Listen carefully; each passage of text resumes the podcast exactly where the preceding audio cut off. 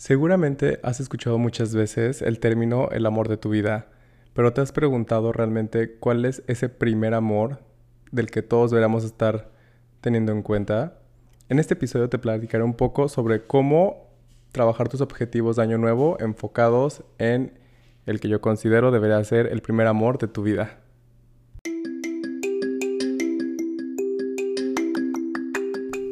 ¿Alguna vez te has preguntado si algún auto a tu alrededor tiene realmente idea de lo que está haciendo? ¿O si existen algunas instrucciones donde te expliquen todas aquellas dudas que tienes pero de las que poco se hablan? Mesa para uno es un espacio donde semana con semana hablaremos de todas aquellas situaciones, aprendizajes y experiencias de vida que te ayudarán a comprender tu entorno, pero sobre todo a comprenderte como persona. Soy Miguel Hernández y espero que a través de cada episodio logremos conectar para construir. Hola, bienvenidos, bienvenidas nuevamente a un episodio de Mesa para Uno. Estoy muy contento de que me estén acompañando esta semana porque el episodio que escucharán el día de hoy es un episodio que vengo trabajando hace un par de semanas. Creo que es el, el episodio como que más me ha apasionado en la preparación. Es un tema realmente que me apasiona y que creo que ahora, como estamos en la época de Año Nuevo, todo el mundo empieza a hacer propósitos, metas, objetivos de lo que quieren hacer, me pareció que era la mejor fecha para tener en cuenta en esta nueva etapa. Entonces, creo que algo que todo el mundo busca en, en, en los propósitos que, vaya, que se hacen, pues es algún tipo de crecimiento, de desarrollo, de bienestar, que, si no me equivoco, pues todos buscamos al final del día que esos objetivos, estas metas que logremos cumplir, nos lleven a ser felices o que nos hagan ser, sí, más plenos, más contentos, en paz. Cualquiera que sea el sentimiento, buscamos algo positivo que nos ayude. Y pues bueno, con todo esto viene la relación del título de El primer amor de tu vida. ¿Cómo tiene que ver eso con lo que acabo de decir de los objetivos? Y es que yo he aprendido a lo largo de los últimos años, los últimos meses, las últimas semanas, que crecimos escuchando de que va a llegar el amor de tu vida y cuando lo conoces, la conoces, em, todo va a salir perfecto y la relación y todo el cuento, ya sea que sea de Disney o no, lo que sea. Pero creo que difícilmente, o, o al menos no en todos los casos, crecemos escuchando o, nos dicen que realmente el primer amor de tu vida, con quien debes tener este compromiso a largo plazo hasta que la muerte lo separe, básicamente, pues es con uno mismo o es con una misma. Y les digo, sé que a muy pocas personas se les ha dicho como explícitamente de que tú debes ser tu primer amor de tu vida, pero pues por si no te lo han dicho, si no lo tenías presente, esa es una de mis grandes revelaciones de estas últimas semanas. ¿Qué es eso? Y con... Porque, ¿a, qué me refiero con esto? Y voy a empezar a estructurar todo lo que, lo que vamos a empezar a hablar el día de hoy.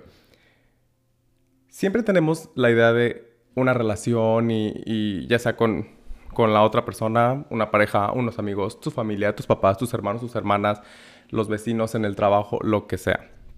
Entonces, de cierta manera, todos los los hábitos que tenemos, la toma de decisiones, la forma en la que hemos sido educados y educadas desde niños, pues tiene que ver con la relación con la otra persona, el cómo ser una persona funcional o con modales o adaptable a los entornos en los que estés.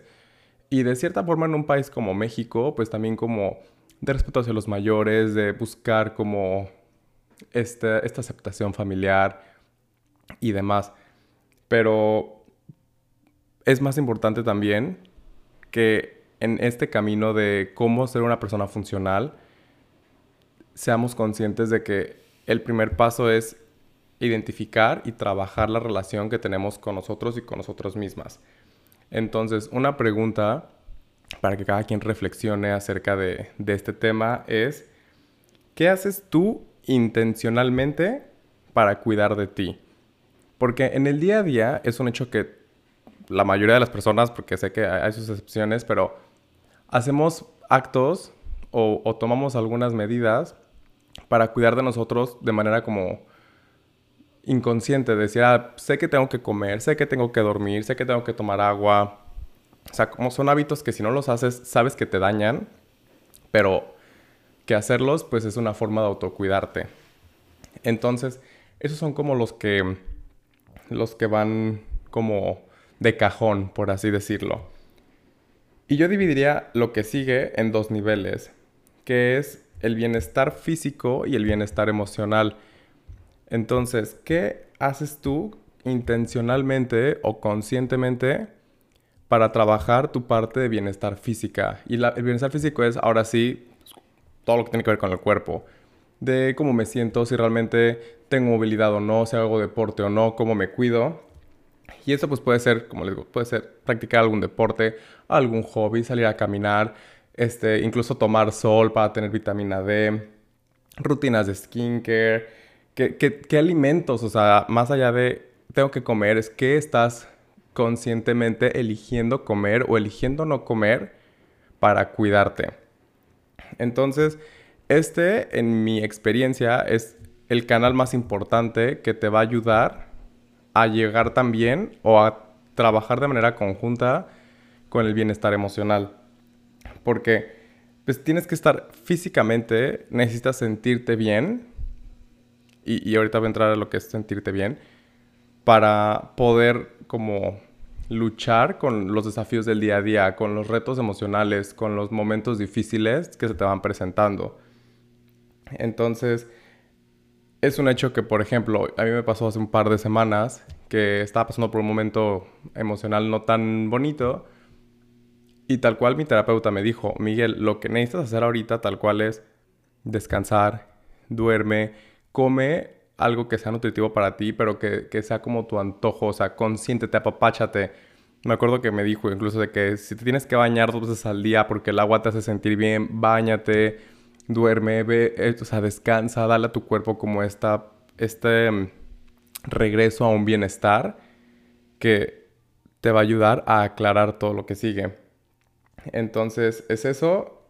Y yo creo que si no, o sea, un punto que tenemos que tener súper presente ahora, como cada quien con lo que vaya pensando de qué hacen intencionalmente, pues también es el preguntar, o sea, si no estoy haciéndolo o si me doy cuenta que en mi, en mi visión de lo que es estar bien no estoy haciendo lo que, lo que yo tengo ahí previsto por X o Y razón, es qué voy a hacer, qué necesito hacer, qué me tomaría a mí hacer, decir, no hacer para lograrlo.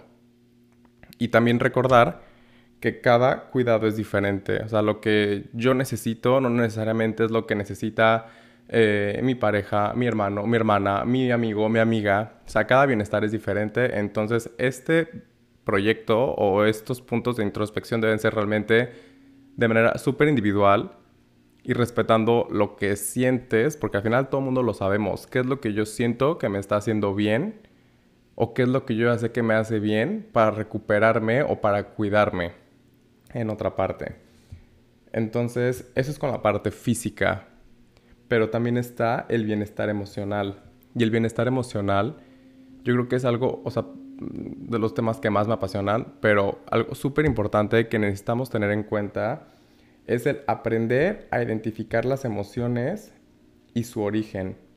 O sea, realmente cuando hay algo que te hace, o sea, ya, ya no voy a hablar como el, episodio de, de, la vaca que se estacionó en mi lugar, como de la ira únicamente, pero de algo que me hace sentir triste o de algo que me hace sentir molesto, algo que me hace sentir ansioso, algo que me mantiene despierto en la noche. Realmente es, ¿qué me está haciendo sentir esto? Es incluso, puede ser alguna creencia, puede ser que algo que me fue enseñado o que me dijeron cuando era niño o que crecí escuchando sobre alguna visión o sobre alguna forma de hacer las cosas, es lo que al día de hoy, cuando veo que alguien hace lo contrario o que alguien no se rige bajo la misma verdad, por así decirlo, es algo que me molesta y es entonces aprender a detenerte y decir, a ver, ¿esto realmente me molesta? No me molesta, ok, me molesta. ¿Por qué me molesta? es una emoción o es una como una una visión de la vida aprendida y realmente si me doy cuenta que es algo que aprendí, que no es algo que en la naturaleza del ser humano está, me está ayudando para algo, O sea, hoy en día, el tener esta visión, el ver las cosas de esta manera, ¿qué me está ayudando a construir? ¿Realmente me ayuda? ¿No me ayuda? ¿Me sirve o no me sirve? Y si no me sirve, es totalmente válido el empezar a deconstruir esas ideas de la vida, de decir, ah, mira, resulta, por ejemplo, em, en casa, cuando yo vivía con mis papás, pues era como, no podías quedarte dormido hasta tan tarde, o si eran vacaciones tienes que hacer algo, desde el típico, los típicos memes de, este, mm, ponerte a limpiar la casa, hacer cosas, lo que sea. Pero entonces es como, crecí escuchando esto y, no es como que digo, ay, voy a, voy a culpar a mis papás por todo, porque no, ya, una persona adulta debe aprender a hacer otras cosas, pero decir, al inicio yo crecí escuchando que el, o sea, como el descanso era como igual a flojera, el no hacer nada productivo como en el momento, pues estaba mal.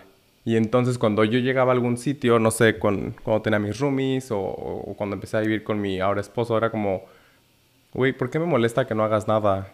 ¿Sabes? Y entonces es el darte cuenta de decir, o sea, realmente no es como que me moleste porque me esté afectando algo, es porque va en contra de lo que yo crecí, que, o sea, lo crecí escuchando, y entonces yo creo que es algo mal, pero realmente no es malo. Y lo vas trabajando y lo vas cambiando. Entonces, cuando empiezas a hacer este, esta, o sea, este ejercicio de identificar, de darte cuenta, pues tu perspectiva empieza a, cambiar. Y, y, es un hecho que, vaya, o sea, todos los cambios tienen su proceso. Algunos llegan a ser un poco más simples que otros. Depende de la persona, depende del contexto, depende del cambio en sí. Y pues creo que también en muchos aspectos hemos crecido escuchando eh, y digo, o sea, siempre hablo, o bueno, trato de hablarlo desde una perspectiva como muy generalizada de la cultura mexicana, católica, conservadora en México.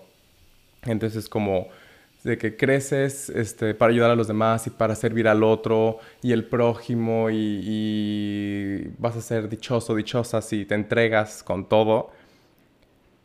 Y si actúas o vives de la manera opuesta, entonces es como una cierta como visión de egoísmo, de decir, ok, eso está, no está funcionando, esta persona hace todo para, como solamente para él, para ella, y es cuando empiezan a, ver como estas dificultades para poder hacer cambios, porque entonces, pues, ¿qué van a decir? Yo, yo que era la persona que ayudaba a todos o que siempre estaba ahí, pues decido no hacerlo, aunque eso implique, pues, como que a pesar de mi tranquilidad, pues es como cierto desprecio, depende, cada escenario, cada supuesto, cada contexto. Pero entonces, es súper importante también que entendamos tanto para nosotros mismos como para las personas a nuestro alrededor que están cambiando, que el autocuidado y el ponerse siempre en primer lugar no, es ningún, no, está relacionado con egoísmo. Es, es, como una ley básica. Y aquí voy a meter el, algo que menciona una psicóloga que se llama Inma Put en su libro La Revolución Emocional. Buenísimo, por cierto, les voy a dejar la, la info en la descripción del capítulo. Pero, por ejemplo, ahí menciona cómo el protegerte y cuidarte es básico en el sentido de poder después cuidar y proteger a alguien más. Y ahí mencionaban ejemplos incluso básicos, como cuando vas, estás en un avión y te mencionan los, las medidas de seguridad en caso de descenso o lo que sea, pero que te dicen, o sea, ahí es el ejemplo más claro, te dicen, si en caso de una despresurización de la cabina, las máscaras de aire van a, van a salir y entonces vas a colocarte primero tu máscara antes de que puedas ayudar a otra persona. No recuerdo si dicen como que a un niño o una persona con discapacidad, sea, pero te ayudas primero tú antes de ayudar a otras personas. Y con esta, con esta visión, entonces la otra pregunta que espero que todos nos hagamos y que, o sea, no, no como por manera de romper algo, sino de de ser más conscientes, de decir, ante este tipo de complacencia opuesta al decir, pues tengo que ayudar a los demás antes de ayudar al otro, o ver por los demás antes de ver por mí, ¿cuántas relaciones hemos construido así? Dígase familiares, en el trabajo, de amistades, en lo que sea, ¿cuántas, ¿cuántas veces realmente todo está basado en el qué le doy a la otra persona, aunque en mi interior yo necesite algo diferente o yo también necesite esto? Y lo hemos visto, o sea, había habido, creo que todo el mundo hemos visto como frases motivacionales y, y lo que te dicen como, hasta que aprendes a poner un límite es cuando las personas cambian. Y tiene que ver con esto, porque es de que la relación estaba construida en un cimiento y alguien decide hacer un cambio y este cambio pues ya no es benéfico para la otra persona, aunque para ti lo sea, para la otra persona ya no. Y es cuando las relaciones tienden a romperse. Entonces, es otro punto súper importante que tenemos que tener presentes, que cualquier cambio que queramos hacer, tanto de hábitos, eh, actitudes, cosas que queramos cambiar, dejar de hacer, pues siempre se va a observar también un cambio en las relaciones interpersonales, porque es un proceso de readaptación, de reconocimiento. Y pues estas, estos cambios muchas veces pueden sobrellevarse y decir, ok, ahora esta persona, súper bien, y muchas veces te das cuenta que pues es una relación que pues terminó. Digas hasta con amistades, de decir, no sé, a mí me gustaba em, estar con esta persona, pero pues resulta que solo me hablaba porque se beneficiaba de mí y ahora que yo decidí ya como poner en primer lugar o dejar de ir a esos lugares porque no me hacen bien, pues es como, ah, pues chido, ya no, ya no puedo estar contigo o ya no seamos amigos o lo que sea. Entonces es esto. Y pues bueno, eso es súper importante porque también creo que todo mundo sabemos cuando, o sea, bueno, a todos nos ha pasado, al menos a mí me ha pasado muchísimas veces, en muchísimos aspectos, que siempre que estás tomando una decisión por complacer a otra persona o porque tú crees que es lo que va a hacer feliz a la otra persona y no es lo correcto para ti o no es lo que en tu interior tú quieres hacer, Siempre, siempre, siempre hay una voz sutil en tu interior que te lo dice. Siempre lo sabes, siempre, siempre, siempre lo sabes. O sea, no hay como, como decir, ah, de pronto hoy me desperté y me di cuenta de esto. Es como, no, tal vez en su momento no lo quisiste ver o decidiste no prestarle atención, pero siempre hay una pizca de incomodidad, siempre hay algo que te está llevando a estar como cuestionándote. Y acá voy a citar otro ejemplo que menciona una diosa de la escritura que ahorita estoy fascinado con ella, que es Glennon Doyle en su libro Untamed. Recomendadísimo también, por cierto. Me ha cambiado muchísimo la perspectiva sobre muchas cosas. Pero entonces ella en su, en su libro me da un ejemplo de cómo, em, o sea, esto no es spoiler para quien lo quiera leer, eh, de, hecho está creo que en la sinopsis del libro, que dice, o sea, de... Era una, es una mujer que a sus cuarenta y tantos años, después de tener una relación con un esposo, con hijos y todo, em, se dio cuenta... Ah, bueno, primero tuvo problemas como de adicciones, con alcoholismo, abuso de drogas, problemas alimenticios. Y se dio cuenta que todo eso era como su método de escape para ver, para evitar ver el problema real, que era estar en un matrimonio donde no quería estar, porque después acepta su sexualidad como una mujer eh, lesbiana y decide reconstruir su vida a partir de ahí y todo empieza a cambiar. Entonces, muchas de las veces en nuestra vida, esos pequeños hábitos, o esas adicciones, o estas cosas que no nos llenan, muchas veces son distractores. Distractores de cuál es realmente el, el problema real. Y por ejemplo, les comenté en algún otro episodio sobre cómo yo un tiempo tuve alopecia. Y el alop o sea, es un ejemplo que tengo muy claro. Es como, la alopecia no es la enfermedad como tal, es la manifestación de algo. Entonces recuerdo que en ese momento era como, ah, tengo alopecia porque empecé a trabajar en algo que no quería trabajar. Me mudé a una ciudad donde no quería vivir, en una casa donde no quería estar. Y empecé a verme absorbido totalmente por el trabajo porque era mi método de escape y decir, ah, estoy estresado por el trabajo, pero realmente estaba estresado por otra cosa. ¿Saben? Entonces, este es un ejemplo de como que me pasó a mí, pero que todos en nuestra vida estoy seguro que tenemos algo, incluso aunque no sea como una adicción, pero el decir, esa persona que siempre espera que sea fin de semana para ponerse una peda así innombrable, porque es su método de salida, o la persona que consume cualquier tipo de drogas, para tener este escape de la realidad, es realmente una salida a lo que el real problema es. Y creo que siendo conscientes de eso es un paso enorme para comenzar a generar cambios. Y creo que a muchas personas nos ha pasado. Te das cuenta de que mejoras algún aspecto en tu vida e inmediatamente ves como, bueno, no inmediatamente, pero progresivamente empiezas a ver cambios en otros aspectos. Entonces, eso es súper importante y creo que como, aparte de las preguntas que, que, ya nos, nos hice en, en este episodio, pues algo súper importante son cuatro puntos, como que tenemos que tener presentes en el tema del autoconocimiento y de cómo tenemos que construir esta relación con nosotros mismos para poder construir con los demás.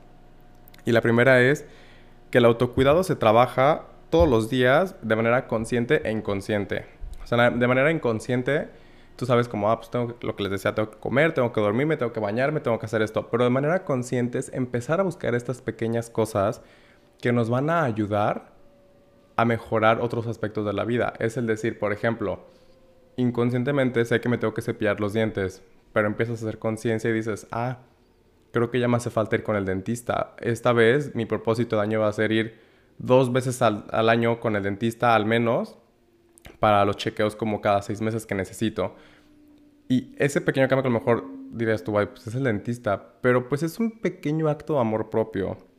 De manera consciente decir, ¿sabes qué? Me fascina comer comida frita, pero, no sé, voy a tratar de que reducir mi consumo al menos una o dos veces por semana, dependiendo la cantidad como habitual que consumas. De decir, ah, ¿sabes qué? Pues si tomo agua, tomo unos vasos de agua. Bueno, conscientemente voy a buscar el consumir más agua, o el tomar vitaminas, o el decir salir a caminar, dejar de usar más el teléfono. Lo que sea que sea, o sea, como se vea en el hábito de cada quien, es lo que tenemos que buscar para trabajar en estos pequeños cambios. El segundo punto es que el autocuidado se ve diferente para cada persona.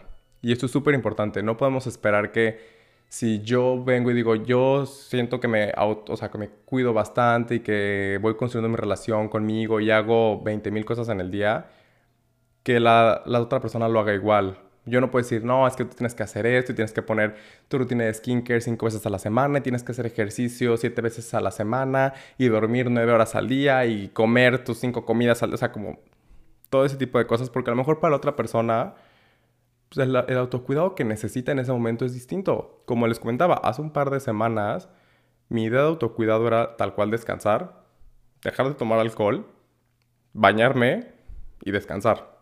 Eso es lo único que necesitaba.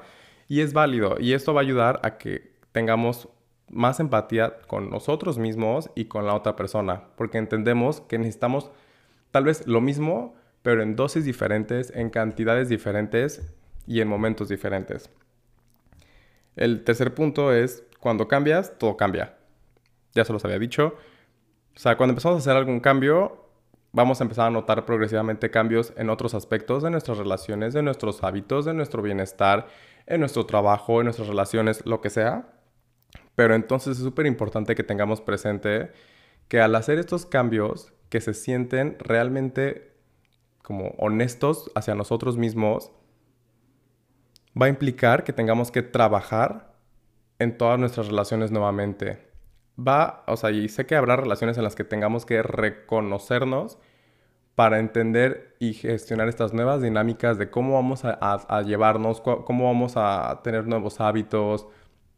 No sé, se me ocurre, por ejemplo, con un grupo de amigas que yo tengo era como, nos fascinaba criticar a la gente, bueno, nos fascina criticar a la gente, pero empezamos a, poner como regla de que en las reuniones lo que menos tengamos que hacer es criticar. Y eso entonces nos da pauta para empezar a tener conversaciones diferentes. Y hubo gente que decía, pues no, qué aburrido, bye, qué tal cosa. Pero pues así funcionó. Se quedan las personas que empiezan a, a, como a vibrar en la misma sintonía que tú lo estás haciendo. Y es ser conscientes de eso y es aceptarlo porque al final del día es algo que haces para sentirte bien contigo. Y pues bueno, el, el cuarto punto es que el bienestar, o sea, tu bienestar siempre va a llevar al cuidado de otra persona. Y no me refiero a como de tu, tu bienestar va a ser cuidar a otras personas, sino el decir, después de que aprendes a cuidarte tú, a autoconocerte, a escucharte, a, a convivir, a aceptarte, puedes transmitir eso a la otra persona. Nadie da lo que no tiene. Entonces, una persona que ha sido cuidada, pues sabe cómo cuidar. Una persona que ha sido descuidada, pues va a ser descuidada. Y una persona que ha sido cuidada, pues no rinde ni se desarrolla igual que una persona que ha sido descuidada. Entonces, es súper importante esto, que no confundamos el bienestar propio y el autoconocimiento y esta relación con uno mismo con egoísmo, sino que al contrario, es un acto que va del originado del amor propio y que cuando logras este nivel se desbloquea el siguiente, que es el poder amar desde otra perspectiva a la otra persona. Dígase familia, amigos, trabajo, lo que sea. Porque eso va a generar un cambio en nosotros. Entonces, bueno, este es todo por hoy. Es un episodio que realmente espero que ahora que, como les mencionaba al inicio, que estamos en, en épocas de nuevos propósitos, de plantear nuevos objetivos y demás, que tengamos consciente, que tengamos consciente y que sea un año en el que realmente la relación más fuerte que tengamos sea con nosotros mismos, con nosotras mismas. Que no pongamos todo el peso de una relación, de un, de un bienestar en tener a alguien. Que las personas, se los he dicho, cuando llegamos a este punto de amor propio, las demás personas llegan como por inercia, pero es bien importante que nunca nos perdamos en el camino. Entonces, espero que les haya gustado. Si les gustó realmente, por favor, evalúenlo, compártanlo con todas las personas que, que sepan que, que, están en este camino, que están buscando como una mejora en su vida personal o que incluso que crean que les puede gustar escucharlo. Entonces, un gusto estar con ustedes y los espero la siguiente semana. Chao.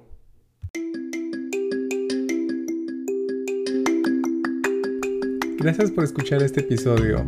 No olvides compartirlo con todas aquellas personas a las que crees que pueda ayudarles a generar un cambio en su vida.